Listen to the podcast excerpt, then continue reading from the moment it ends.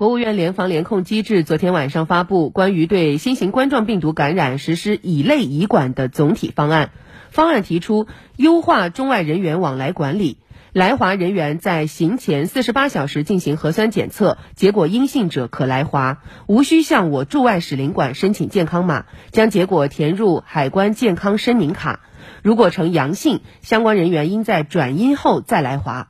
取消入境后全员核酸检测和集中隔离，健康申报正常，而且海关口岸常规检疫无异常者，可放行进入社会面。